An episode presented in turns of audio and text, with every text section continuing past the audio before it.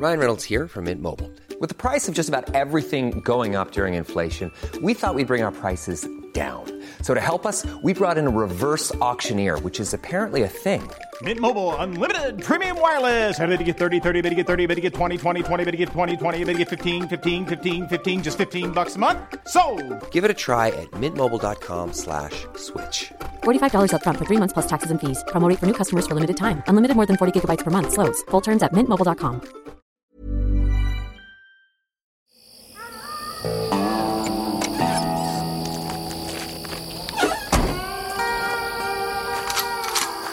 100 besten Filme aller Zeiten. Ahoy, everybody! Äh, willkommen zur 53. Ausgabe 100b FATS. Guten Tag, Herr Bayer. Oder soll ich sagen, moin, moin? Moin, moin, kann man sagen? Ja? Schiff Ahoi? Ahoi? Äh, wir befinden uns äh, ja tatsächlich jetzt schon seit geraumer Zeit in den Top 40. Krass, ne? Also genau gesagt sind wir jetzt schon auf Platz 35 und wir nähern uns so langsam. Dem Ende? Dem, dem Ende ist gut, ne? Ich Ende ist eh gut heute. Durchgere durchgerechnet, wie lange das noch dauern wird, bis wir fertig sind, wenn wir jetzt ähm, in dem Tempo äh, weitermachen. Aber es geht ja auch um Qualität, nicht um Quantität und Schnelligkeit. Absolut. Das finde ich auch richtig besser. Du machst einen schönen Podcast als einen Scheiß-Podcast. Genau. Übrigens ist die 100 besten Filme aller Zeiten unsere erfolgreichste Produktion. Das kann man gar nicht oft genug sagen. Ja. Ich bin auch stolz drauf und ich freue mich auch immer wieder. Ne? Alles drumherum äh, macht man manchmal äh, oder ganz oft nicht so viel Spaß und dann freut man sich, dass man als kreativer Mensch noch so einen kreativen Output hat und Ja. äh, über das reden darf, was man auch gut findet. Ob man die Filme jetzt gut findet, an sich ist ja was anderes oder die Serien gut findet an sich, das ist ja auch was anderes, aber man darf drüber reden. Super wichtig. Dann sagen wir doch mal Line los. Jetzt aber gut. Ähm, zuletzt hatten wir ja auf der 36 äh, den geheimen Liebling äh, vieler Star Trek-Fans, Star Trek 4 zurück in die Gegenwart. Dazu die Nachricht, die uns von D27H oder D27H erreicht hat, wofür auch immer das stehen mag. Ich habe mich nicht getraut nachzufragen. D27H hat uns geschrieben, live long and prosper, bitches. Oh, das ist ein netter Gruß. Dankeschön. Fand. Dankeschön. Ähm, vielleicht zur Erklärung für die, die es nicht wissen, live long and prosper ist ja der Spruch von Spock, ne? Also Mhm. langes Leben und äh, hier Wohlstand oder was, ne? Ähm, ist schon mal ein toller Anfang für eine, für eine Nachricht, finde ich. Live long and prosper, bitches. Also er schreibt, erst wollte ich meine Phaser auf Töten einstellen und bei euch im Studio einreiten. Was ich schon mal gut finde, dass er auf der einen Seite Star Trek-Referenzen nimmt, aber auch noch mit dem Pferd einreiten wollte. Finde ich gut. gut, gut. Ja. Dann habe ich meine Star Trek DVD, also es ist tatsächlich ein Nostalgiker, würde ich sagen, meine die Star Trek DVD-Kollektion rausgeholt und mir nach vielen, vielen Jahren, was ja dann schon zeigt, dass er wohl nicht so ein Fan war, nochmal The Voyage Home angetan. Also hat er sich nochmal angetan. The Voyage Home, Äh, Bei uns im Deutschen bei uns, heißt. bei uns im Deutschen eben zurück in die Gegenwart. Genau. Äh, und das, das finde ich gut hier. Okay, okay, okay, hat er geschrieben, wie Joe Pesci. Ich verstehe, was da passiert ist. Der Film ist, was, wie schreibt er das? Der Film ist viel kurzweiliger und amüsanter als die anderen Teile, aber besser auf keinen Fall. Ausrufezeichen und dann nochmal. Auf keinen Fall. Keinen ganz groß geschrieben. Weißt du, so wie die, wie die Wütericher im, im Internet. So, auf keinen Fall. Nochmal Ausrufezeichen. Aber ich kann das so akzeptieren. Weiter so. Bin gespannt, über was ich mich in den anderen Folgen noch aufregen kann. Grüße in die Hauptstadt. Ah, da kommt noch einiges, wo du dich aufregen kannst. Äh, lieber D27H, äh, machen wir es kurz. Genau diese Art Feedback, das lieben wir ja. Wir möchten ja, dass ihr Anteil nehmt. Ne? Äh, wir finden das toll hier bei Podcast 1. Und wir hoffen, dass es nur die Spitze vom Eisberg ist. Oh, jetzt sag mal. Das wird ja mal plumper. äh, ja, D27H, Dankeschön. Ähm, ich bin gespannt, was er jetzt zu unserem Platz 35 sagt. Wir haben jetzt schon genug äh, Insider-Gags gemacht, ne? Nein. und das ist die Spitze des Eisbergs, ne? Dann wollen wir mal. Also bei unserem heutigen Platz genügt es ja dann eigentlich auch bereits, wenn wir nicht nur unsere Gags am Anfang machen, wenn wir nur die beiden Namen der Hauptcharaktere nennen, Jack und Rose. Und dann wissen alle schon, was los ist. Jack Dawson und Rose Dewitt Bukater. In der Tat, es ist soweit. Es musste ja mal so kommen. Wir haben ja auch äh, schon vor Monaten, glaube ich, Nachrichten gekriegt, in denen es halt auch hieß, na wann kommt er denn, wann, kommt, er denn? Jetzt, jetzt, jetzt muss ja mal dabei sein. es ist soweit. In der Tat, auf Rang 35 der besten Filme aller Zeiten befindet sich einer der erfolgreichsten Blockbuster der Welt und aller Zeiten. Aus dem Jahre 1997 James Camerons spektakuläres Romantik-Katastrophenfilm-Drama Titanic. Du hast ja auch mal gesagt, die 90er stehen eigentlich für so eine Ära der ganz großen, krassen Filme, ne? Das, ich habe das in, äh, in der Recherche ja auch immer wieder gelesen, Mhm. ne, dass die 90er immer wieder. Ich habe früher so als, als jüngerer Filmfan immer gedacht, ja, das war ja 50er, 60er. Dann in den 70er, in den 70er kam so diese andere Ära und so. Wahrscheinlich, weil wir mittendrin gesessen haben, weil ich da so im richtigen Alter war, habe ich jetzt die 90er, da habe ich zwar mal gedacht, oh, da kommt ein cooler Film raus und noch ein cooler Film, aber habe das nicht so empfunden, wie das viele Kritiker dann im Nachhinein erfunden haben. Aber die 90er, ne? Das großes, großes Kinojahrzehnt. Also in den 90ern haben wir immer gesagt, dass es das äh, verrückteste Jahrzehnt, weil es so durcheinander ist. Und Du hattest Techno, du hattest Grunge, äh, also musikalisch gesehen, ne? dann Eurodance. Tamagotchi. Ähm, es war ja wirklich vollgepackt mit irgendwas. Und ähm, so im Rückblick, wenn man das alles dann ein bisschen separiert, dann werden die ganzen Strömungen interessant. Ja. Wir haben auch gerade ziemlich viele äh, Song-Remakes von, von 90er-Titeln, ne? wo dann nur, nur eine Hook rausgenommen ist oder irgendwas. Also man, man spürt es überall. Ja, das, ist, es kommt immer wieder. da. Also, Titanic, Titanic auch gerne. Ähm, England 1912, an Bord der Titanic, äh, des größten Passagierschiffs in the World, begegnen sich also Rose, ne, das Mädchen aus der gehobenen Gesellschaft, ähm, und äh, der Maler Jack, der eher mittellos durchs Leben driftet. Jack äh, kommt halt an Bord äh, durch ein glückliches Händchen, wie wir alle wissen, und er beobachtet dann irgendwann, wie Rose, die er aber auch schon mal gesehen hat, ähm, wie die über die Reling klettern will. Ähm, achtern. Ne, und äh, einfach mal sich ins Meer stürzen möchte. Und aber er will dir natürlich helfen. Ne? You, you jump, I jump und dann äh, bin ich für dich verantwortlich und so weiter. Und dann beginnt eben diese, diese Liebesgeschichte. Ich finde es in dieser offiziellen Beschreibung so toll. Über Klassengrenzen hinweg. Ähm, diese Liebe, das wissen wir, ne, steht ja auch unter keinem guten Stern. Ähm, ich fasse das nochmal ganz kurz zusammen. Eisberg, Löcher im Schiff, Wasser im Schiff, Chaos im Schiff, zu wenig Rettungsboote, wackelige Tür als Rettungsboot für eine Person. Celine Dion singt sich die Seele aus dem Leib, Milliarden in die Kinokassen, Oscars bis zum Abwinken und zack. Filmgeschichte. Hören Sie, ich hab sie. Ich lasse sie nicht los.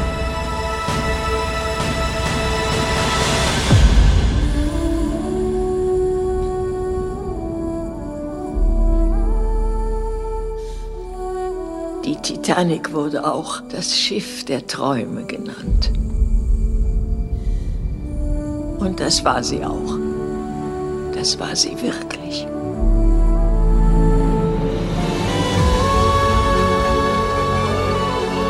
Geben Sie mir Ihre Hand.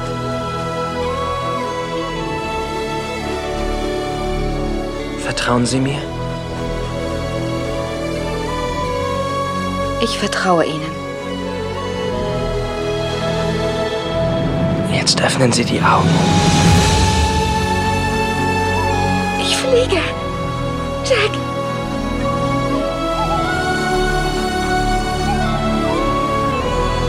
Man weiß nie, was man als nächstes für Karten kriegt.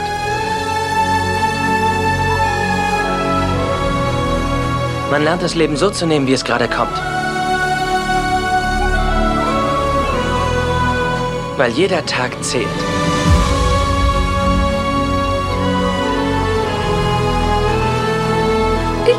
Nie vergessen, Jack. Ich werde es nie vergessen.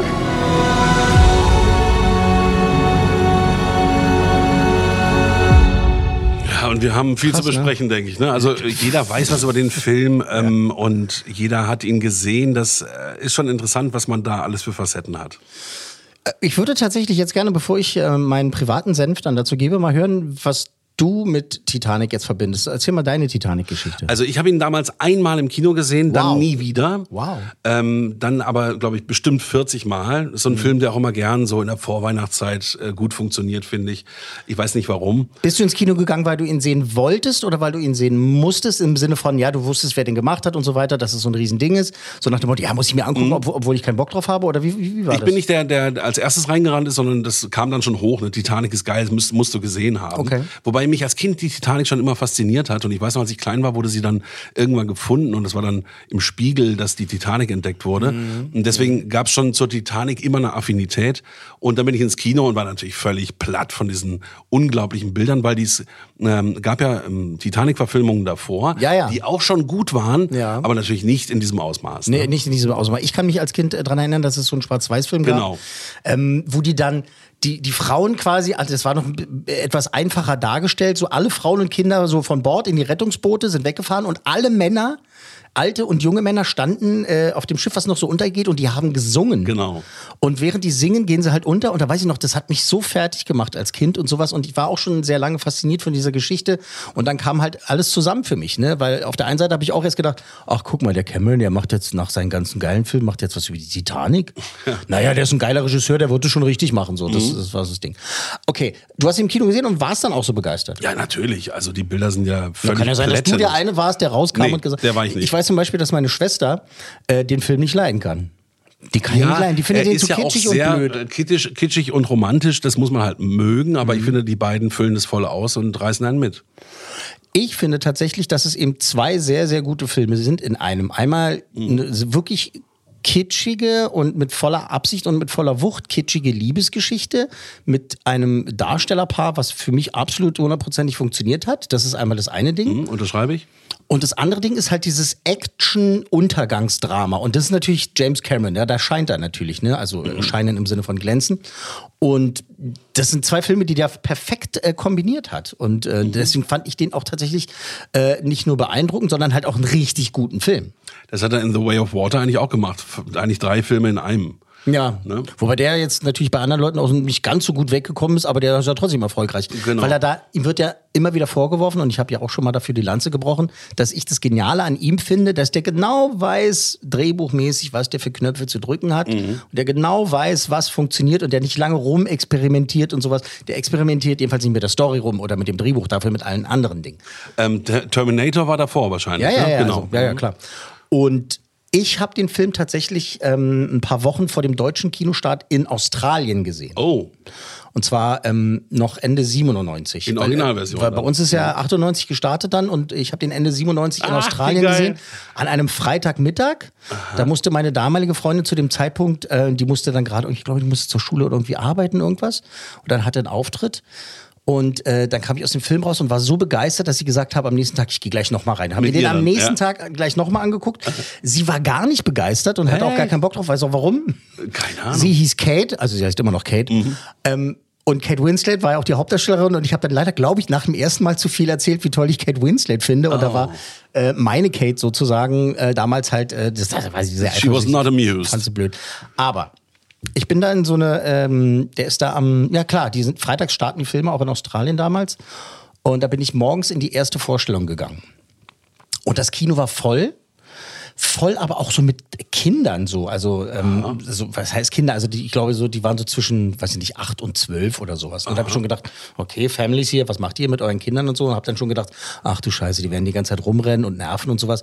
Aber ich habe noch nie davor und auch selten danach eine Vorstellung ähm, für einen Film, der eigentlich eher an Erwachsene gerichtet ist, mit so vielen Kindern erlebt, die so gut war, weil die Kinder äh, richtig mitgegangen sind. Ich keine Ahnung, ob das irgendwie, weiß ich nicht, eine Filmhochschulenvorschule Ja, war oder, oder sowas, keine Ahnung. ein- Ähm, es war ein riesengroßer Saal, das war in Melbourne und ähm, wir sitzen da und es ist ein Riesensaal und dieser Film läuft und dann wirklich, die haben an, die Kinder haben an der richtigen Stelle gelacht, also sich erschrocken und sowas. Und dann gibt's ja diese eine, ist eine meiner Lieblingsszenen, wenn das Schiff schon überflutet ist und äh, Kate Winslet Ja. durch die, durch Kate? die durch die Gänge halt äh, da äh, was Mit sucht Kleid, dem und nassen was sucht, Kleid, um ja. halt äh, Jack aus den Handschellen zu befreien. Ne? Und dann findet sie doch, doch diese Axt ne? Ja. und bekommt dann mit der Axt zurück. Aber dann gibt's diese eine Szene, wie sie den Korridor langläuft und plötzlich geht das Licht aus, Ja. weil der Strom weggeht und dann hörst du nur dieses Knarren. Und in diesem Kino war das halt in so einem geilen Surround-Sound. Ne? Licht geht aus und dann plötzlich hörst du dieses um dich rum. Und ich sitze wirklich da und denke so, Scheiße, auf dem Schiff will ich nicht sein. Ach du Scheiße. Da, da ist er richtig beklemmt. richtig Richtig, be- war, ich war richtig drin. Ich habe richtig, im wahrsten Sinne des Wortes, ich war richtig drin auf dem Schiff und habe da Beklemmung bekommen. Und äh, wie gesagt, ich bin äh, dann gleich am nächsten Tag nochmal reingegangen, was auf wenig Begeisterung stieß äh, äh, bei meiner damaligen Freundin. Und ähm, dann aber kam ich nach Deutschland irgendwann zurück, äh, dann ähm, Anfang 98 und bin dann äh, in den Titania-Palast gegangen Ah, hier geil. in Steglitz. Und dann habe ich da mit meinem Vater, ich glaube, da war auch äh, ein Kumpel Taus noch dabei und sowas, ein paar andere Leute. Und da hat's dann auch Spaß gemacht, weil ich habe ja da so gesessen, meinte so, jetzt gucken wir den und ich habe den schon zweimal gesehen und oh, bla bla. Und ich weiß noch, wie begeistert, da war ja auch mit Pause, ne? Ja, weil und da war ja noch gar nichts los. Lang, genau. Ja, äh, drei Stunden. Der, der Film geht ja länger, als es tatsächlich gedauert hat, dass das Schiff untergeht in Wirklichkeit. Ah. Ähm, Zeit und da kommt halt die Pause und da ist ja noch gar nicht richtig, ne, da ist ja der Untergang noch gar nicht richtig losgegangen. Mein Vater dreht sich nur zu mir um und sagt so, also das ist ja jetzt schon so genial und da ist ja noch gar nicht so viel passiert. Klar ist da viel passiert, äh, Hintergründe und Vorgeschichte und was ich was alles, aber weißt du, was ich meine, ne? Also der, Ja, der Untergang ja, ja. kommt ja dann erst, ne? Genau, also es ist ja erst die. Romantik, ne? Und dann Genau. kommt ja eigentlich der Actionfilm. kommt dann dieses, dieses Drama. Und seitdem habe ich ihn halt unzählige Mal gesehen und dann nochmal und dann nochmal und dann auf Video, dann auf äh, DVD, dann auf Blu-ray, dann bei den Wiederaufführungen im Kino, der ist ja in 3D gezeigt worden im Kino. Den Trailer, den wir jetzt gerade gehört haben, ist tatsächlich ein Trailer aus diesem Jahr, weil der dieses Jahr zum Valentinstag äh, nochmal gezeigt wurde, zum 25-jährigen Jubiläum. Ach, das ist jetzt 25 Jahre her. Dieses Jahr. 25 Jahre ist das schon her. Oh Mann, ey. Krass, ne? Es ist tut einfach. auch ein bisschen weh. Das Ding ist eingebrannt, aber ich habe damals auch natürlich was ein bisschen sauer, weil meine Schwester meinte, ich finde den Film blöd, ich finde den Film blöd. Na klar, weil ich habe ja dann auch gerne mal Aktien bei so einem Film. Mhm. Ne? Also, dass ich halt irgendwie denke, ich habe den mitproduziert. Ähm, aber ich kann das auch verstehen, weil das ist ein sehr, sehr kitschiger Film. Und wenn man da nicht drüber hinwegkommt, dann nützt einem auch alles andere nicht. Dann kannst du halt auch nicht irgendwie dann sagen, ja, ich gucke mir nur die letzten anderthalb Stunden an oder sowas. Das, das bringt ja dann gar nichts, weil du mit, keine Beziehung zu den Charakteren aufgebaut hast und so weiter. Und wenn du da keinen Bock drauf hast, dann funktioniert Ähm, es ich kann jetzt so grob sagen, wann, wann Titanic war das 20er Jahre? 1912. Zwölf, genau, ja. Also das ist ja auch diese Zeit, dieses äh, viktorianische, äh, da passt ja diese Romantik ganz gut rein. Also Mhm. Ja, solche ja. Geschichten wurde ja vorher auch schon viel erzählt. Ne? Das Haus am Eaton Place, diese Serie aus den 80ern oder Ja, was auch immer. Ne? Genau. Äh, Das, das ist schon eigentlich ähm, die, der richtige Ansatz von ihm gewesen. Er hätte auch ganz, ganz trocken einfach so ein paar Geschichten, weißt du, so Traumschiffmäßig so ein paar Geschichten erzählen können, so von Menschen, so ganz viele, die an Bord sind und sowas und gar nicht fokussieren auf eine Liebesgeschichte, hat sich dann aber dafür entschieden und eben halt äh, diese, finde ich, äh, wirklich äh, grandiose Kombination gemacht aus romantisch und eben dramatisch, finde ich. Also dieses, dieses Action-Untergangs. Absolut. Also ich finde es gut. Jetzt kann man sich natürlich vorstellen, äh, es gibt unendlich viele Fun Facts über dieses Meisterwerk. Ich, ich, hab da, ich, ich hoffe, ich habe eine gute Auswahl getroffen für diese Folge. Also äh, auf geht's, Fun Facts, bist du bereit? Äh, unbedingt. Also, ähm, warte mal, mir, fallen auch so Sachen ein, dass sich da Leute die Knochen gebrochen haben, Mhm. weil das so massiv dazu ging. Dann diese Wassermassen, da wirst du wahrscheinlich auch zu zahlen haben. Ähm, und und es, äh, was so schlimm aussah, war auch wohl wirklich schlimm. Äh, aber das ist genau das ist witzig, dass du sagst mit dem Wasser. Ich habe jetzt nicht gesagt, wie viel, also nicht aufgeschrieben nochmal, wie viel Liter die verbraucht haben, weiß okay. ich was alles, weil das sind so diese Dinger so, ja, wissen wir. Aber tatsächlich hatte ich diesen Fun Fact mit reingenommen, dass da eben halt äh, sich so viele wehgetan haben. Kommen wir gleich nochmal dazu. also gut. Story und Drehbuch, das hat der Cameron, äh, James Cameron schon lange mit sich rumgeschleppt. Also der hat die, diese Idee wohl schon eine Weile. Ähm, und die Produktionsfirmen, ähm, Produktionsfirmen haben immer wieder gesagt, Alter, die Nummer ist irgendwie durch. Das wird jetzt keiner mehr in einem Film über Titanic rennen. Also das ist bekannt, wie es ausgeht und so bla bla bla. Also diese typischen ähm, irgendwann konnte er die aber dann doch überzeugen, weil er auch, ne, ne, der hat immer eine ganz bestimmte Vision, was er sich da vorstellt. Und er will halt quasi den Titanic-Film machen, äh, der das Ende aller Titanic-Filme bedeutet. Und ähm, er hat dann sein Budget bekommen, später mehr zum Budget natürlich. Und äh, dann hat er sich komplett in den Baja-Studios, ne, in, in, in, in ähm, Südamerika halt, beziehungsweise, was ist das, Kalifornien, ne? Da unten irgendwie so an dieser Grenze. Ich bin jetzt äh, Mexiko, ja, geografisch genau. vorsichtig. Aber ebenfalls hat er sich ein komplettes Studio erstmal bauen lassen und auch dieses riesengroße Modell, beziehungsweise äh, fast in Lebensgröße die Titanic nachbauen lassen. Auch dazu später mehr. Böse Zungen behaupten, Cameron wollte den Film oder musste den Film machen, damit der, er ist ja nicht nur Hobbytaucher, sondern ein wirklich sehr, äh, wirklich intensiver Taucher, der ist schon ein paar Mal am tiefsten Punkt der Erde, im Marianengraben gewesen. Gut, aber das nicht mit Taucheranzug, sondern mit in so Tauchboot. richtigen- Ja. Aber die Tauchboote entwickelt er ja selber. Kamerasysteme Ah, okay. für Unterwasser entwickelt er selber, ähm, äh, Tauchanzüge und so weiter. Er ist ja wirklich, der ist ja wahnsinnig. Ein. Maniac, ja. Ähm, er wollte quasi, das behaupten böse Zungen, er wollte quasi halt so, ein, so, so einen Grund haben, da offiziell auch nochmal runterzutauchen zum Wrack. Und insgesamt ist James Cameron tatsächlich auch vor den, weit vor den Dreharbeiten dann zwölfmal, zwölfmal zur Titanic runtergetaucht, abgetaucht.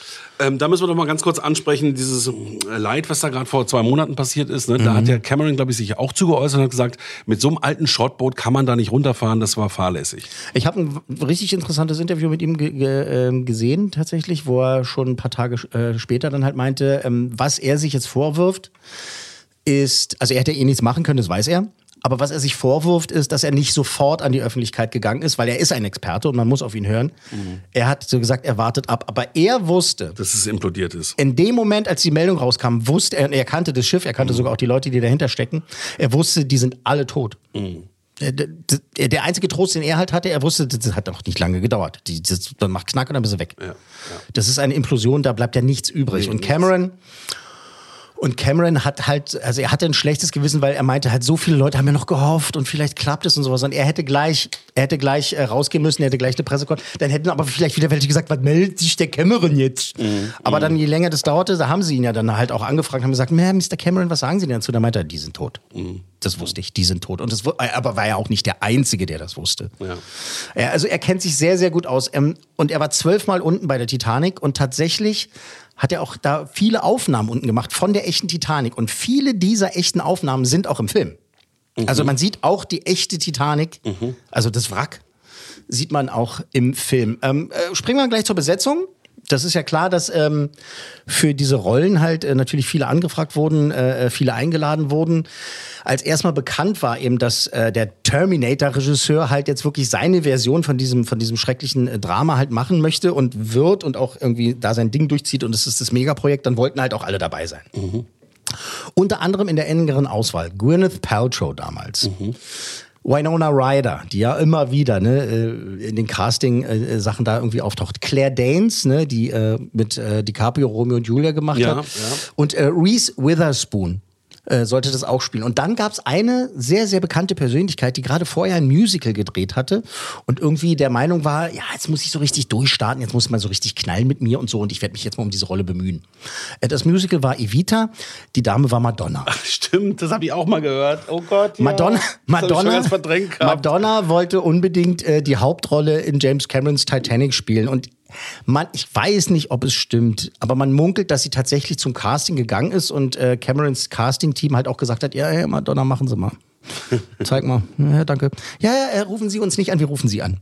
So, ne, dass sie, ich glaube, die haben höflich zu ihr gesagt, äh, ja, sie kann vorsprechen, aber letztendlich war das klar, dass sie nicht mehr. Sie hatte so eine Idee fix eine Weile, ne? Ich werde jetzt eine große Schauspielerin Genau, und dann genau, äh, Guy genau. Ritchie und so und dann, äh, ja gut, sie hätte weiter Musik Ich fand ja Evita eigentlich auch gut.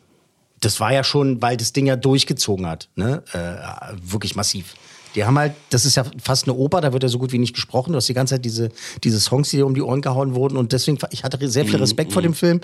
Madonna fand ich nicht gut. Klar, eine gute Sängerin ist sie, kein Problem. Aber der, das, äh, Aber sie hat den Film so fertig zu machen, das ist dann auch ungerecht. Ja, ne? total. Also ich fand, sie ist einfach keine große Schauspielerin, sie ist eine große Sängerin und sie hat es auch äh, äh, hingekriegt. Aber ich, ich habe den Film auch zweimal im Kino gesehen damals, Evita. Letztens habe ich sie wieder im Bond gesehen, da hat glaube ich, was war das, der Oh Morgen Gott, stirbt nie, diese Fechttante. Also, also gibt schon echt ein paar. Sie hat auch viele Himbeeren bekommen, ne? Wie heißen die? Goldene Himbeeren? Goldene Himbeeren. Ähm, Kate Winslet dann, ne, die es bekommen hat, die war sehr, sehr aggressiv. Sie wollte unbedingt diese Rolle spielen. Sie hatte ja schon ein, zwei Filme gemacht und ähm, die war wahnsinnig hinterher und hat sich ins Zeug gelegt. Und die hat James Cameron dann auch irgendwann, jetzt kommt's, eine Rose geschickt. Rose. Ne, wegen Rose. Und so, sie ist Rose und sie hat ihm eine Rose geschickt. Sie hat ihn wirklich irgendwann überzeugt, dass er gesagt hat, alles klar, die ist es. Das, das stimmt schon. Sie hat recht, das ist unsere Rose. Äh, es ist ja auch so, also das Schiff startet ja in England, das sind ja auch englische Figuren, deswegen finde ich sie auch gut gewählt, also als Nicht-Amerikanerin, ne, also eine Britin zu nehmen. Und man muss ja sagen, dass beide, Kate und Leo, damals bekannt waren, aber Mhm. halt nicht so irre bekannt. Ne? Na, naja, Leo hat schon, der hat ja schon Fanbase gehabt. Also der war ja äh, schon durch Romeo und Julia und sowas und äh, seine, Dieser auf der Insel. seine frühe, ähm, seine frühe Oscar-Nominierung und so Mhm. war das ja schon so, dass er, der hat ja schon seine Fans gehabt. Also das, aber der Film, ich weiß, worauf du hinaus willst. Weltstar geworden. Genau, das war Mhm. der absolute Durchbruch. Danach war ja, war ja nur wirklich, wirklich kein Halten mehr. Also das, ähm, das, ja, Ja, okay, ich, ich, ich verstehe, was du meinst. Aber bekannt waren sie durchaus schon. Und ähm, Ja, Kate ja. Winslet hat ja auch mit Peter Jackson zusammengearbeitet bei Heavenly Creatures und so. Mhm. Also sie waren schon auf der Karte, wie man so schön sagt. Aber das war der große Durchbruch, ja, das stimmt. So, bei der männlichen Hauptrolle, also nachdem Kate Winslet da irgendwie klar war, ähm, mussten sie natürlich auch den Jack finden. Und da war unter anderem Matthew McConaughey mit dabei, Mhm. äh, Chris O'Donnell, Billy Crudup, Stephen Dorff und Tom Cruise. Okay. Tom Cruise äh, war wohl auch eine lange Zeit im Gespräch und ähm, es so- soll auch wohl auch nah dran gewesen sein, dass er halt so wirklich sagt, so, ja, könnte doch geil sein und bla bla bla. Aber der hätte auch gar nicht mehr gepasst dann irgendwie mit, mit Kate Winslet zusammen. Irgendwie das, das wäre von der, hätte wohl die Chemie nicht so richtig gereicht. Er war wahrscheinlich einen Ticken zu alt auch, ne? Das Ding ist halt, dass einer der größten Favoriten von Cameron selber war Matthew McConaughey. Ja, finde ich nicht schlecht. Also, das ist ein guter, guter Das wäre natürlich ein ganz anderer Film geworden, Ja, logisch. ja, da war ja. er nur auch 25 Jahre jünger. Und ich habe auch ein paar Mal hinterher gedacht, so Mensch, ich glaube, die Version hätte ich auch ganz gerne. Nichts gegen Ja. Leo, überhaupt nichts Mhm. gegen Leo. Äh, aber ich glaube, die Version hätte ich auch gesehen. Äh, da kommt ein Eisberg, alright, alright, alright. Oh. ähm, der war wirklich einer der großen Favoriten McConaughey. So, aber schließlich, also Leonardo DiCaprio kam rein und äh, hat dann auch schnell die, die ne, na, was heißt überzeugt? Alle haben gesagt, du bist der Jack, du musst es machen. Aber tatsächlich hat er auch, erstmal hat er wirklich mit sich gehadert. Er meinte so, ah, weiß ich nicht und soll ich das machen? Und Kate Winslet war wohl diejenige, die ihm nochmal gesagt hat, Alter, Du, wir haben die Arschbacken Testaufnahmen gemacht, Alter. Du hast die, die, die, Ja. die Testaufnahmen. Das ist geil gelaufen. Wir sind das. Das müssen wir machen. Sie hat es schnell bereut. Haben sie sich gestritten? Nee, pass auf, die lieben sich ja und die sind auch immer noch befreundet. Also das Ding ist, aber Cameron, der hatte zwar sein Traumpaar, aber es war halt gar nicht einfach mit den beiden. DiCaprio war erstmal schwierig, weil der keinen Bock hatte auf kaltes Wasser. Ne? Alle haben gefroren um ihn rum und so, das ist ganz furchtbar. Und er hatte nun wirklich gar keinen Bock und hat gesagt, "Na, ich bin in der Hauptdarsteller, ich kann ja nicht krank werden, jetzt ist scheiße. Also musste immer äh, das, das Team, also die Crew, musste eimerweise heißes Wasser immer anschleppen. Und da, wo DiCaprio im Wasser war, mussten die immer heißes Wasser reingießen, Oh. damit er so ein bisschen das Lauwarm hat, mal für ein paar Sekunden und nicht so leiden muss äh, wie, die, wie, wie die anderen. Und das andere Ding war, DiCaprio, wahnsinnig witziger Typ, der fand es immer ganz toll, die Winslet zu ärgern. Der hat die immer richtig schön verarscht. Ich gebe mir jetzt nur ein Beispiel, dann weißt Ja, du ungefähr, bitte. auf welchem Level sich das bewegt hat. Leonardo DiCaprio, Oscar-Preisträger, damals im Jahre 1996, 97, als das Ding gedreht wurde, der hat in seine Filmjacke gefurzt, hat die Filmjacke genommen und hat sie Kate Winslet über den Kopf gezogen. Das sind so diese Geschichten. Und ich glaube, dann gibt's ja auch diese äh, berühmten Dinger. Der hat ja damals auch schon bei Romeo und Julia irgendwie angeblich so vor den Aufnahmen so Knoblauch gefressen und sowas. Und Claire Danes hat sich aufgeregt und so. Und ja, fand äh, sowas so immer Ach, lustig. So, ja, er ist ja angeblich dafür auch bekannt, dass er sich wenig duscht und so auf Ökoterrorist macht. Ähm, und äh, meint, naja, alles Wasser, was ich spare. Er hat wohl seinen eigenen Humor und ist ein wahnsinnig großer Spaßvogel und ab und zu fanden es die anderen eben nicht lustig und es war halt dann eben auch nicht so einfach mit ihm. Aber wie gesagt, die Chemie hat äh, gewonnen und äh, äh, quasi der Film gewinnt ja dann sowieso, weil dann sind sie ja auch Profis und sagen, äh, ja, pass auf, wir müssen uns für dieses Ding zusammenreißen oder wir reißen uns gerne dafür zusammen und ich lasse mir auch gerne äh, angefurzte Jacken über den Kopf ziehen. Oh Gott. Äh, das ist der seriöse Podcast. Angefurzte Jacken. Gloria Stewart, wir erinnern uns, die spielte die alte Rose und äh, war ja für einen Oscar nominiert. Ähm, und das Fun Fact bei ihr ist, wie du die, du kannst mit ihr einen Vor äh, Fun Fact vorstellen. Was ist der Fun Fact von Gloria Stewart, der alten Schauspielerin äh, damals, äh, der sie mit Titanic verbindet? Äh, Also die war nicht auf dem Schiff. Ich, äh, nee. Aber sie war die einzige aus dem Team, die da noch, die da schon gelebt hat. Ja, als ja, die Titanic, als die echte Titanic da war, als sie gesunken ist, Der 1912. Fun Fact mit ihr. Da hat die, nee, das ist, das ist der Fun Fact. Du brauchst gar nicht weiter überlegen. Also sie hat da schon gelebt. Sie hat da schon gelebt, als die Titanic äh, äh, gesunken ist. Ähm, okay. War also ein paar dieses, Tage her. genau dieses ganze Ding, so mit was da alles stimmt. Und er hat ja auch Fotos nachgestellt, die später gefunden wurden von der Titanic. Mhm. Ähm, zum Beispiel, wenn man dann den Jungen im Hintergrund sieht, der mit diesem Kreisel arbeitet und sowas, mit seinem Vater so, so spielt und sowas. Das Ja. basiert auf echten Fotografien von der Titanic, die sie gefunden haben und so. Und ähm, da sind schon viele Sachen, wo er halt wirklich historisch die, so, aber ansonsten, ähm, und das haben wirklich wenig mitbekommen, hat Cameron auch vorher gesagt, das ist inspiriert von der Wahrheit. Ich werde einen Film erzählen und eine Geschichte. Ich lege Wert darauf, dass es natürlich ähm, ähm, äh, glaubhaft wirkt, aber es ist trotzdem im Film und ich werde fiktionale Teile da einbringen. Auch wenn manche Personen von dem Schiff historisch, also, äh, also die gab es halt wirklich. Ich gebe gleich ein Beispiel. Ähm, aber tatsächlich sind es halt Geschichten. Und er hat ja auch, er hat ja auch Ärger gehabt mit der Familie von einem der Stewards, äh, die er da dargestellt hat. Es gibt diese Szene im Film, da erschießt doch einer ähm, Genau. einen Passagier. Weiß man nicht, ob das passiert ist, kann man, kann man nicht sagen. Und ähm, aber dieser dieser Steward hat halt äh, tatsächlich existiert und die Familie hat sich dann, dann später darüber aufgeregt, weil der Name war ja echt und das fanden sie Verleumdung und haben gesagt, nee, das, was soll die Scheiße, das kann einfach den benutzen und so.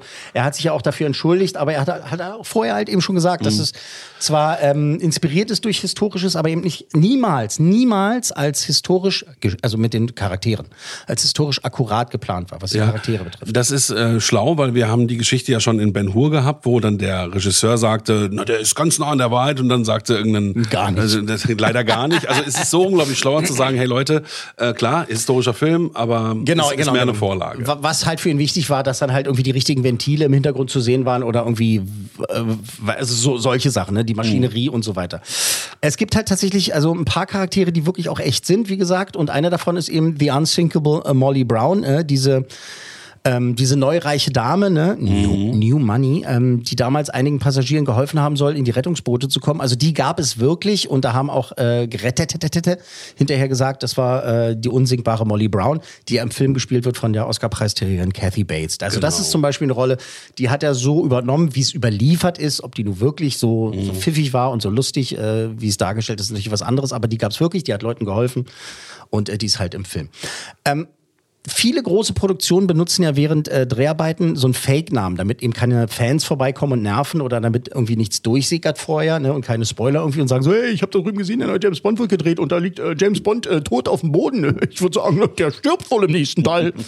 ähm, und dann la lassen sie sich so Fake-Namen einfallen. Es gibt so eine ganz berühmte Geschichte von Star Wars, äh, die Rückkehr der Jedi-Ritter, Episode 6 da haben die, als die die Drehorte gebucht haben, und immer wenn es äh, um den offiziellen Titel des Films geht, der da produziert wird, haben sie immer gesagt, ja, das ist äh, Blue Harvest, ist so ein neuer Horrorfilm. Ah, sehr schlau. Und dann haben die Leute gesagt, ach so, ist klar, ist ja kein Problem.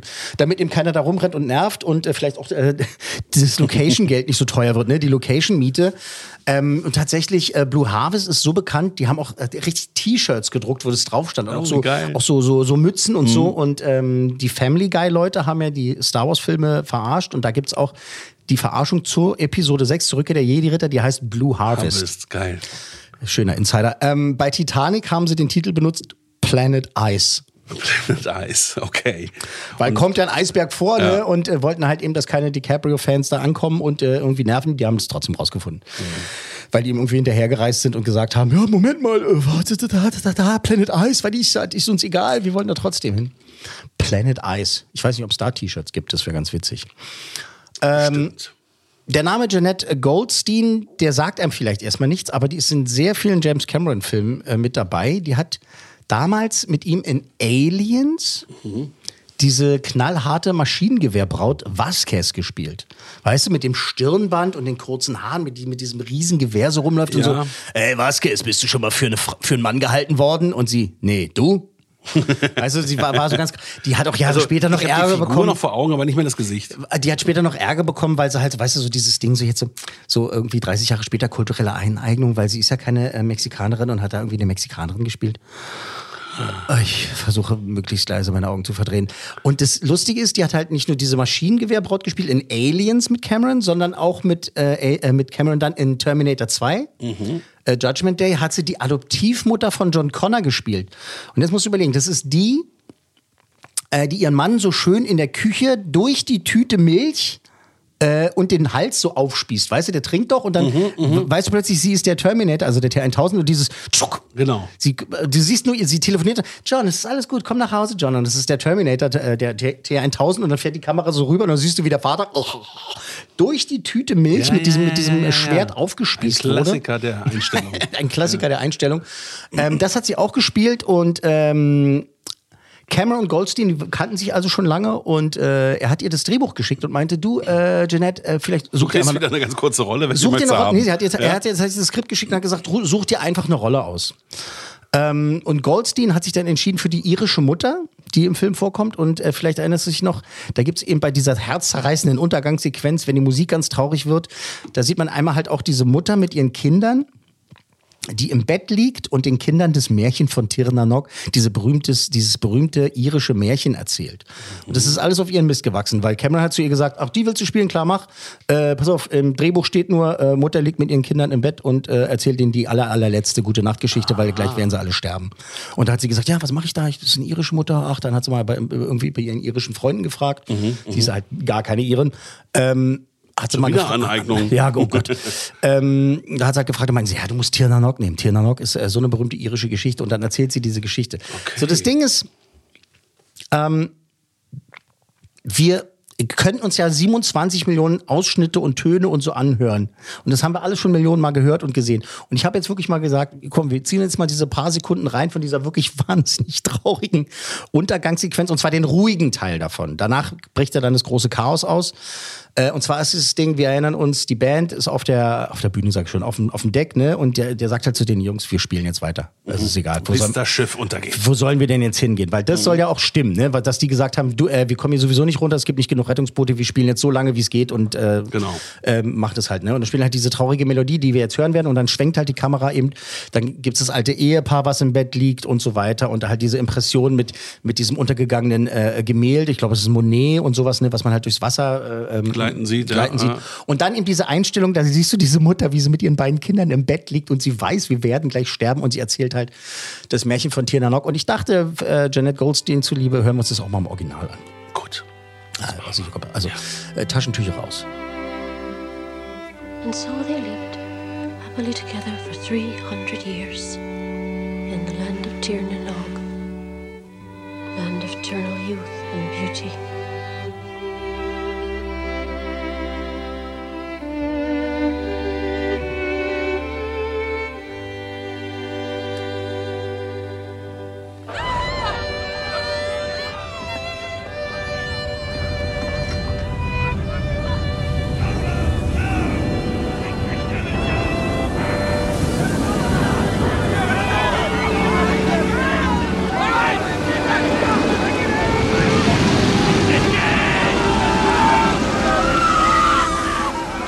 Das soll ja schon reichen.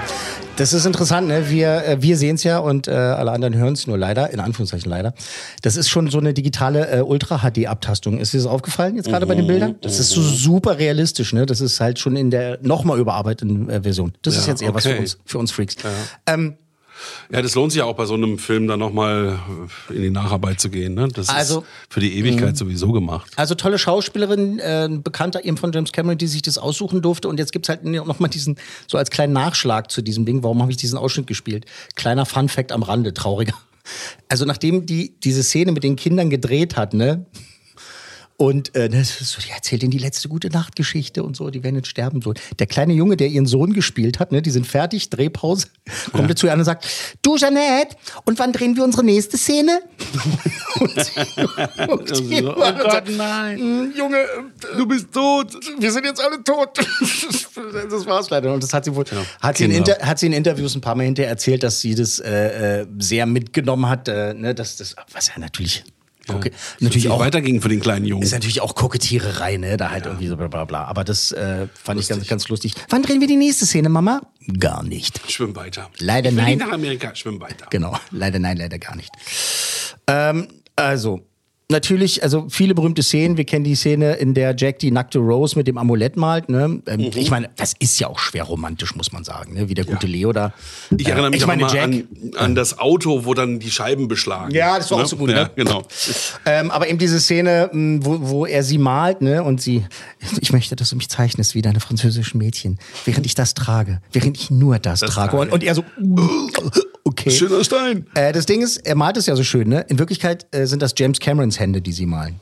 Immer wenn man die Hände sieht, die sie malen und das wirklich malen, ist es James Cameron selber, Echt? der sie gemalt hat. Oh Gott. Und weil der hat äh, Grafikdesign studiert, der hat auch damals äh, Plakate selber gezeichnet. Das allererste Man, in Termin- diesem Mann, da schlummern ja Talente, das, ist ja unfassbar. ich habe ein Buch, ich habe ein Buch über das äh, über das Grafikdesign, über das Grafikstudium von James Cameron. Ey, das ist so geil, was er gemacht hat. Der hat das allererste Terminator Plakat gezeichnet. Dieses Ding, was so dunkel ist und schwarz, wo man halt ein bisschen äh, Schwarzenegger sieht und schon den Terminator. Das ist von James Cameron selber. Gut, also ich glaube, wenn du natürlich als, äh, sagen wir mal, Regisseur Bilder auch im Kopf hast und die dann auch entwerfen kannst, dann kannst du Leute auch mitreißen und ihnen zeigen, was du eigentlich vorhast. Ne? Ja, aber ich das glaub- ist schon nicht schlecht. Ja, einmal das und ich glaube, er wollte Kate Winslet nackt sehen.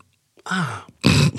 Äh, tatsächlich so, also, also das Ding ist halt, also man sieht ja, dass sie nackt ist, ne? Also das, ne, sie zeigt ja ein bisschen Haut. Ähm, das Ding ist aber, während er gezeichnet hat, die meiste Zeit halt, sie ist wirklich diese Millisekunden, wo man äh, mal irgendwie Nippel sieht und sowas, ne? Also ein bisschen äh, Brustwarzen und sowas.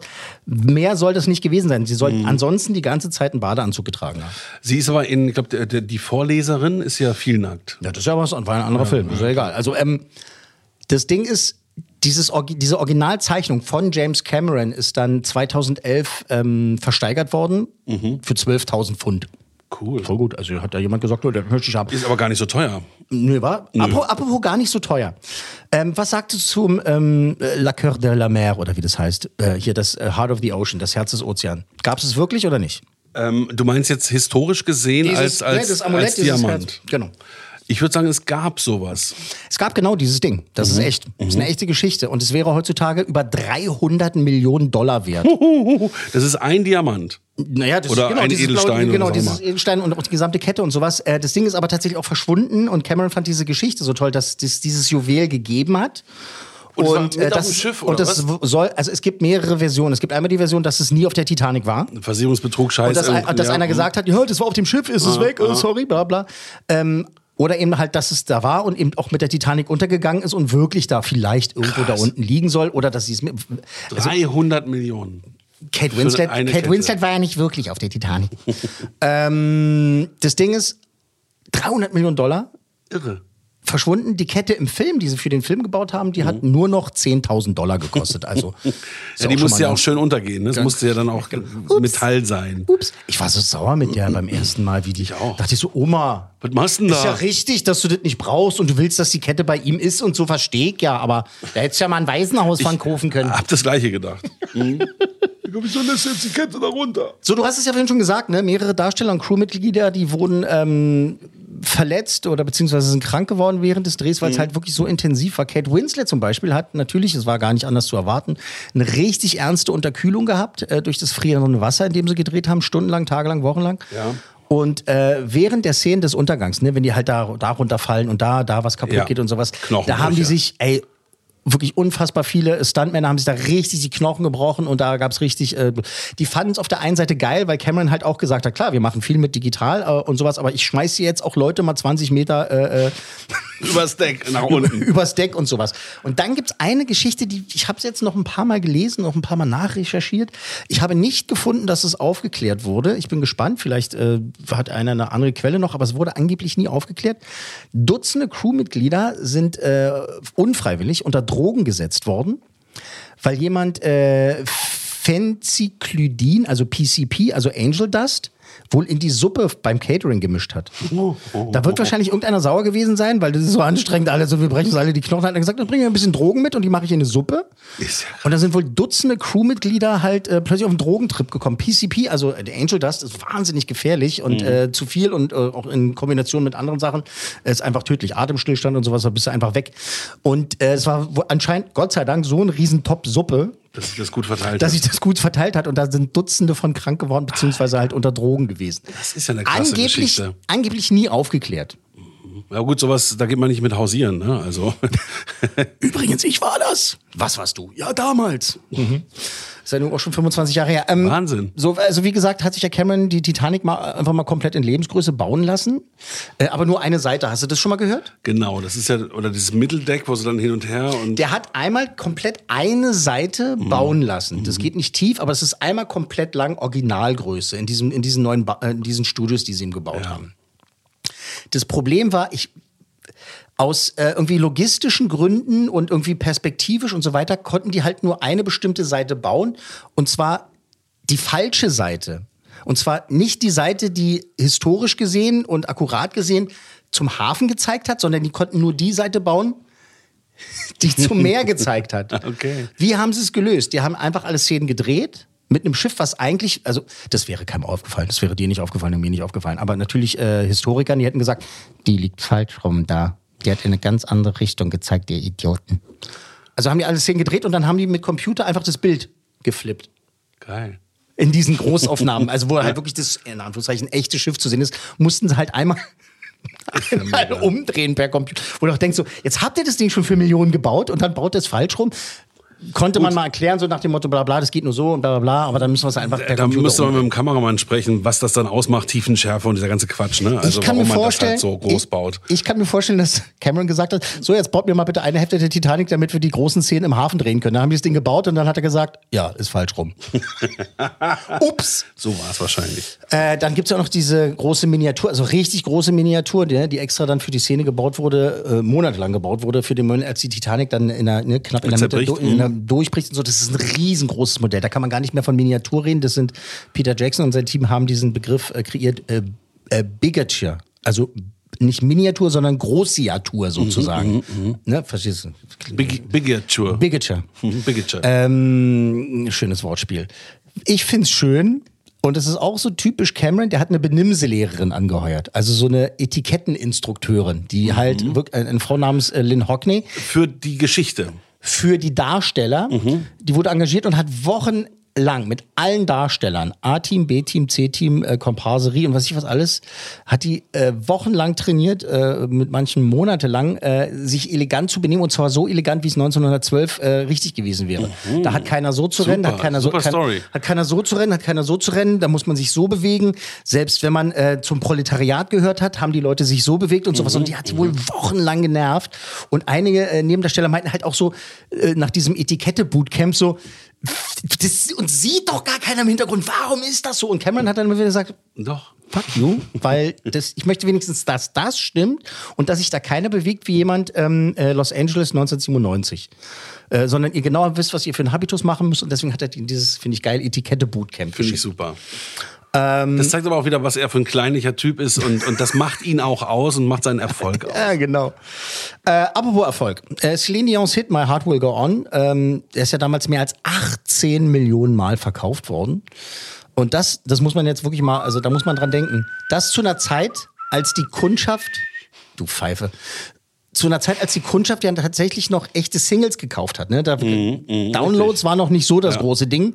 Gab's zwar, klar, ähm, aber die Leute sind in den Laden gegangen, haben gesagt, ich möchte das Titanic-Lied haben. Hier ist er bitte, ja. CD. 18 Millionen Mal verkauft, keine Downloads. Äh, Das waren auch die guten Zeiten für Musiker. so, und jetzt Achtung, Pop-Quiz, Hotshot. Äh, nur ein anderer Filmsong äh, wurde physisch öfter gekauft. Welcher? Physisch. Ähm, äh, Flashdance.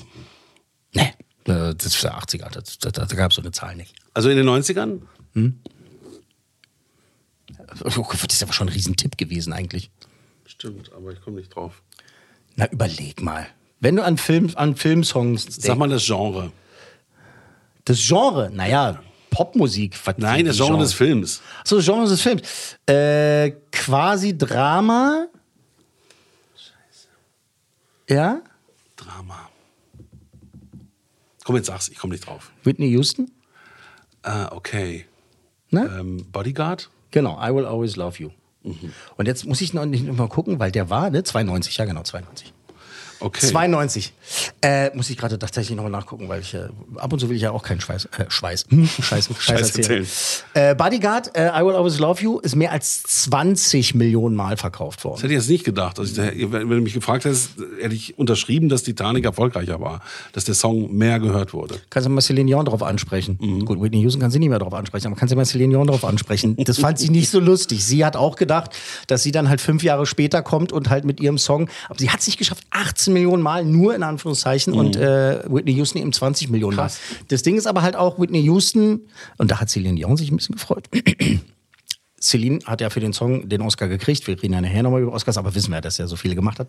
Das Ding ist halt, Whitney Houston war fest davon überzeugt, dass sie eine Ausnahme kriegt und dass I Will Always Love You von ihr halt auch auf jeden Fall für den Oscar nominiert wird und auf jeden Fall den Oscar gewinnt, weil 20 Millionen Mal verkauft. Muss ja gehen. Warum ging's nicht? Warum? Na, weil der Song nicht von ihr war, sondern von Dolly, Ah, genau. von, von Dolly Parton. Das war das Problem Es bei Whitney Houston sowieso. Sie hat keine eigenen Songs geschrieben. Na, die, na, die hat auch viele äh, Original-Songs äh, produziert, aber eben halt auch viele Coverversionen gemacht. Aber sie hat ja ihre Songschreiber immer gehabt. Aber ausgerechnet diesen Song. Scheiße. Das ist einfach nur eine Coverversion, in Anführungszeichen. Ist ja auch im Film so, ne? Sie hören ja das Original im Film und sie singt es dann für ihn am Schluss, Mhm. quasi.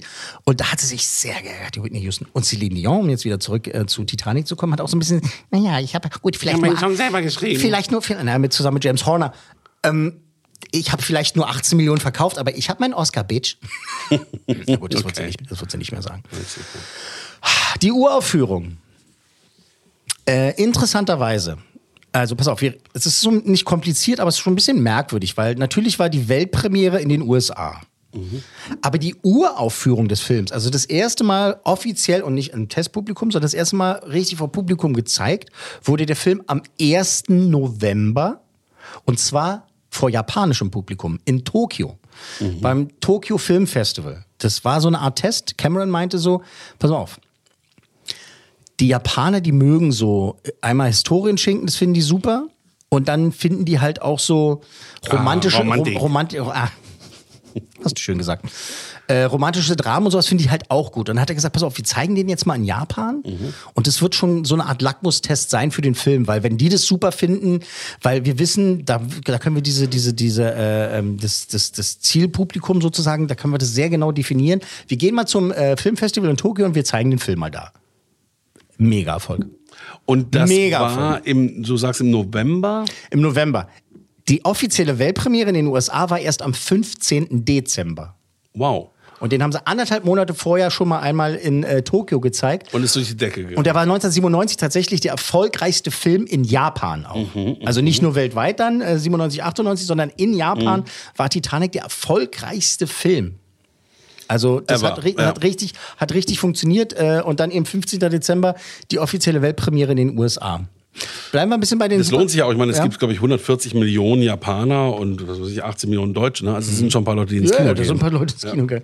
Äh, wir bleiben bei den Superlativen. Titanic gilt äh, bis heute als meistverkaufter Film auf Videokassette, als meistverkaufte VHS eines Live-Action-Films. Ich glaube, nur Disney haben das geschlagen, äh, mit irgendwie, glaube ich, ich glaube, Schön und das Biest oder so.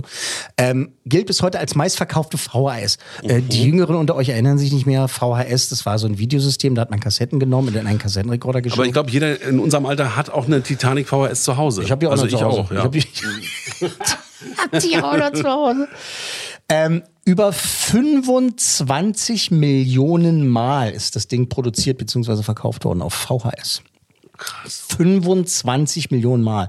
Es gibt einen Typen in Amerika, der hat den irgendwie 1500 Mal auf VHS zu Hause. Auf VHS? Der hat irgendwann mal, ist der interviewt worden und hat gesagt, ja, ich habe den ganz oft ein paar hundert Mal und dann haben das Leute gesehen und die haben ihre Videokopien dem zugeschickt und das Ach hat er so. irgendwie schon, keine Ahnung, 2000 oder sowas bei sich zu Hause stehen.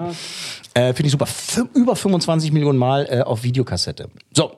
Und ähm, auf DVD kann man gar, gar nicht mehr sagen. Nur weiß ich nicht. Ich fand jetzt die VHS-Zahlen fand ich jetzt witziger und Ja. interessanter. Äh, also, wir kommen zum Budget. Weiß es noch? Ja, ich glaube, es war 97. Ähm, irgendwas Damals war es der teuerste Film aller Zeiten. Ich glaube, entweder war es eine Viertel oder eine halbe Milliarde. Nee, das war, so schön war es und das kam erst später. Also 200 Millionen Dollar hat er gekostet und das war damals das teuerste Ding. Da haben sie ja auch gesagt, das wird dir das Genick brechen, lieber James. Danach kriegst du keine Arbeit mehr in Hollywood. ist ein, wahrscheinlich ist es ein toller Film, keine Frage, du kannst es, aber du wirst das nicht reinkriegen, weil du musst ja halt einmal ich gebe dir vielleicht insofern recht mit halber Milliarde, weil du musst ja noch mal ungefähr, also mindestens so viel fürs, äh, ähm, fürs Werbe, fürs Marketingbudget einrechnen. Also wird er schon 300, 400 insgesamt äh, gekostet haben. Also, aber reine Produktionskosten 200 Millionen Dollar 1997, inflationsbereinigt 319. Und es Ah, okay. gab jetzt aber auch schon Filme, die haben ja fast eine halbe Milliarde gekostet, ne? so Avengers-Gefilde und sowas. Aber damals 200 Millionen Dollar und da, das war ja auch so Sensationsgier, ne? dass man halt gesagt hat, das ist der teuerste Film aller Zeiten. Und das mal, mal gucken, was es ist. Weil das war ja das Ding, ich habe prophezeit, ne? Ich, klar, ich bin ja sowieso ein Klugscheißer, aber ich habe prophezeit, das wird ein Erfolg, weil die eine Hälfte der Menschheit wird reinrennen, um zu sagen, wow, der muss voll toll sein. Und die andere Hälfte der Menschheit wird reinrennen, um zu sagen, 200 Millionen Dollar, das kann nur scheiße sein. Ja, genau. Und dann sind sie alle reingegangen. Ja, ja, Was ja. den Film natürlich so erfolgreich gemacht hat, war letztendlich, dass die ja drei, vier, fünf Mal reingegangen sind, wie bei Avatar dann Jahre später. Mhm. So, Box Office. Also, kennst du es noch auswendig? Also, du weißt, wie, der hat ja Milliarden eingespielt, aber weißt du noch die genauen Zahlen? Kannst du Nee, nee, also ich weiß nur noch eben, dass es ein Vielfaches von dem, ähm, von dem unglaublichen Budget war.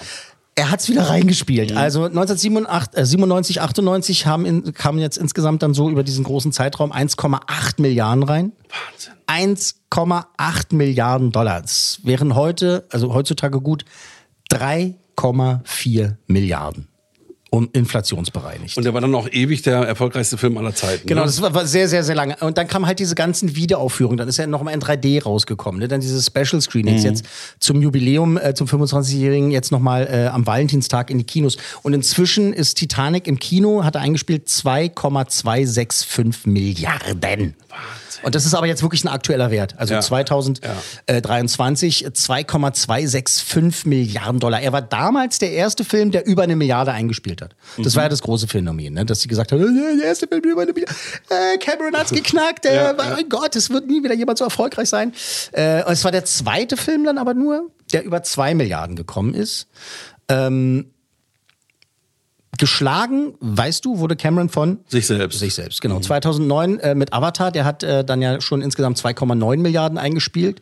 Und den haben wir ja schon in Folge 40 gehabt, auf äh, Platz 48 der äh, 100 besten Filme aller Zeiten. 2019 kam... Das ist interessant, dass du das jetzt Ja? gerade so sagst, weil wenn man sich den Film jetzt nur mal so als Film betrachtet, ist Titanic für mich der bessere Film. ja, auf jeden Fall. Ne? Auf jeden Fall. Also Ja, ja, auf jeden Avatar ist ein toller Film. Ne? Und das, das ist stimmt das- alles. Ja? Avatar ist vielleicht dann nochmal tricktechnisch das größere Ereignis, aber äh, Titanic ist auf jeden Ist Fall der bessere ist, Film, Ist der, ist ja. der bessere Film. Genau.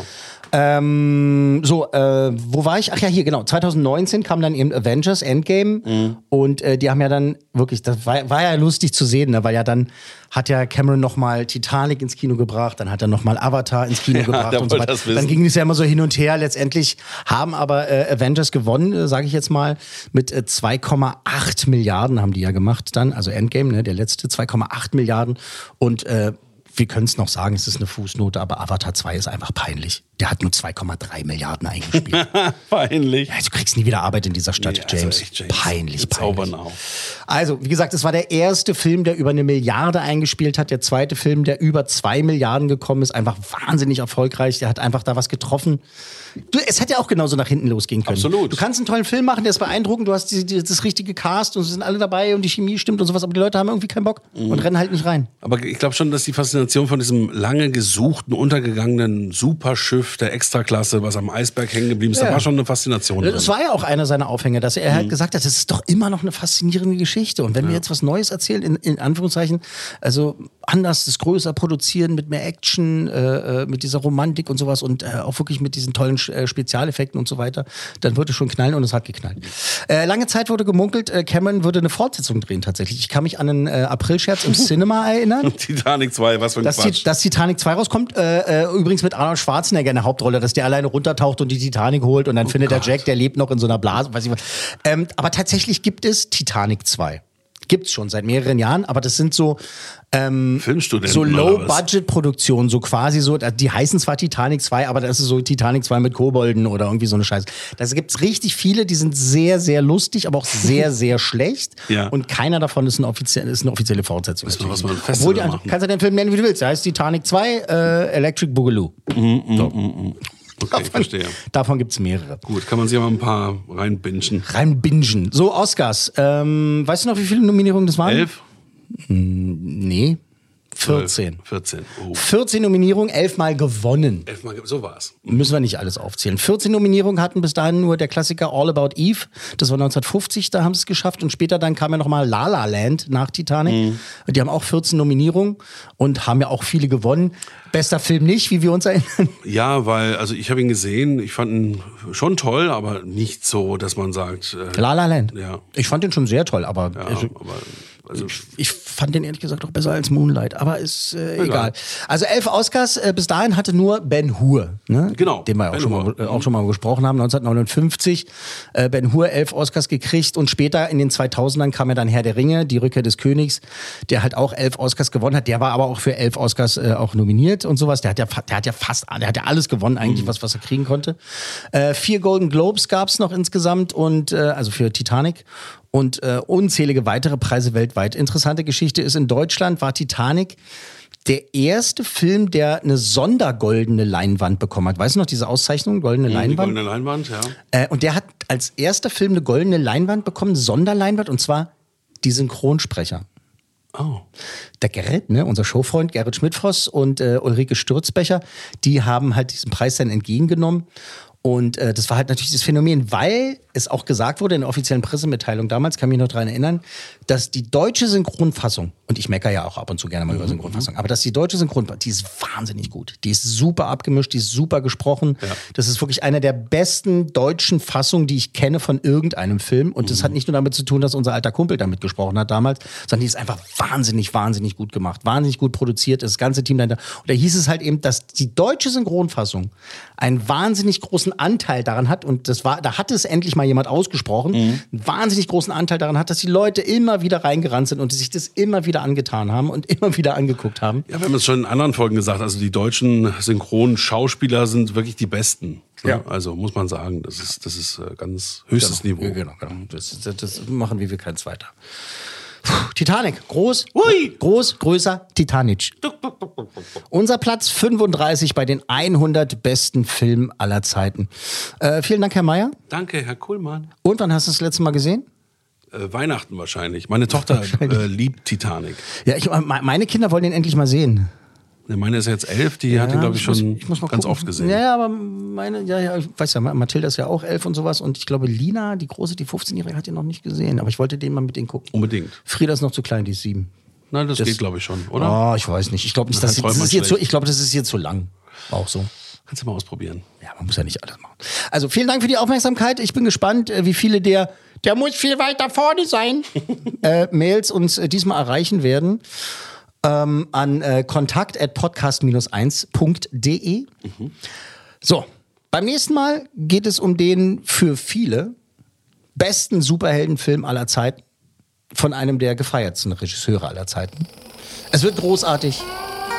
Es wird düster. Das war die 100 besten Filme aller Zeiten. Eine Podcast 1 Produktion.